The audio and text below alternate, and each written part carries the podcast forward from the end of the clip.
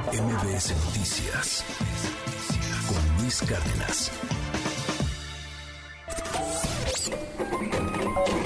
Economía y finanzas con Pedro Tello Villagrán.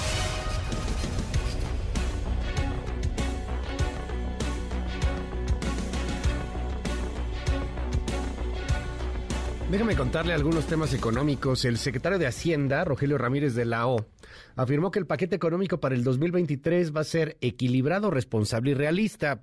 A ver si es cierto. Ojalá que sí.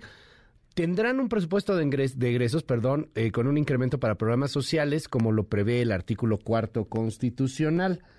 Eh, el problema es ver cómo van a estar midiendo el precio del petróleo y, cómo van a estar midiendo el dólar y, cómo están midiéndose el tema de los mercados internacionales, el asunto de la inflación que está pegando de manera importante.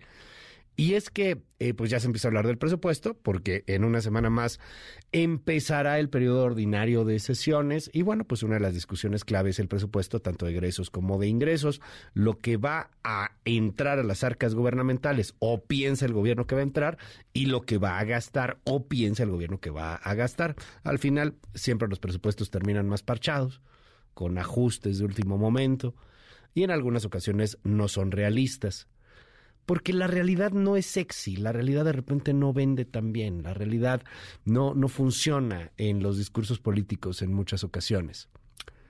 Y es lo que está pasando con la economía en este país.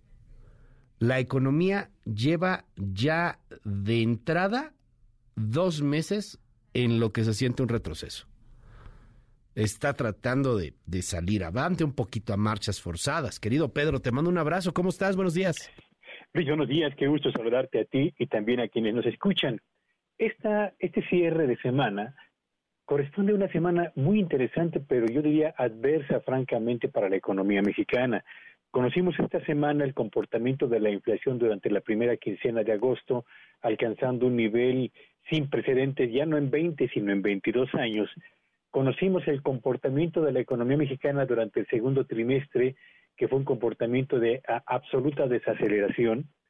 Conocimos al mismo tiempo el hecho de que ayer jueves se rebasó la frontera de los 7 millones de contagios por COVID en el territorio nacional y se informó también que durante el mes de junio y por segundo mes consecutivo, Luis Auditorio, la actividad de la economía mexicana presentó un retroceso respecto al mes inmediato anterior en junio, la economía mexicana retrocedió 0.3%, que es el mayor retroceso que se ha registrado por parte de este indicador relevante en los últimos 10 meses.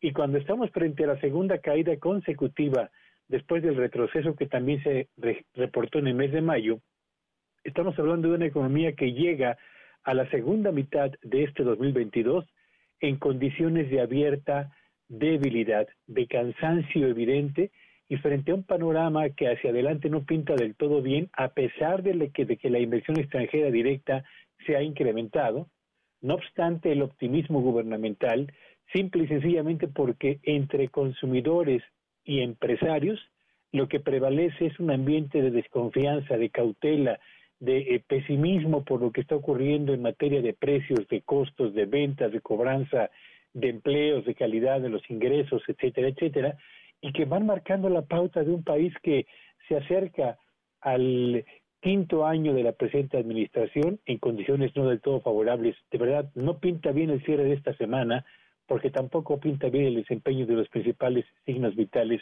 de la actividad económica de nuestro país, Luis. Gracias, querido Pedro. Te mando un gran abrazo y te seguimos en tu red.